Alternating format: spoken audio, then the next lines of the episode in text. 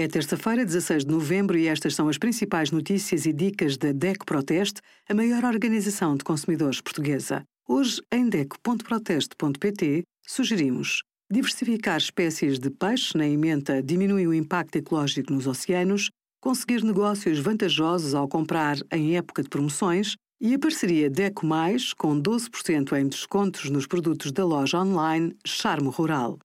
O peixe é considerado um alimento importante para o consumo humano, com reconhecido valor nutricional. Na roda dos alimentos está incluído no grupo das carnes, pescado e ovos, que devem ser consumidos diariamente. O peixe fresco deve ser consumido no dia da compra ou, quando muito, no dia seguinte, desde que guardado no frigorífico. Para conservá-lo por mais tempo, pode recorrer à congelação. Ao descongelar, deixe-o na parte inferior do frigorífico. Se pretender uma descongelação um pouco mais rápida, pode fazê-lo em água fria, desde que a embalagem esteja bem fechada. Como a oferta é ampla, com diferentes variedades de espécies e tamanhos, há possibilidade de fazer pratos muito variados.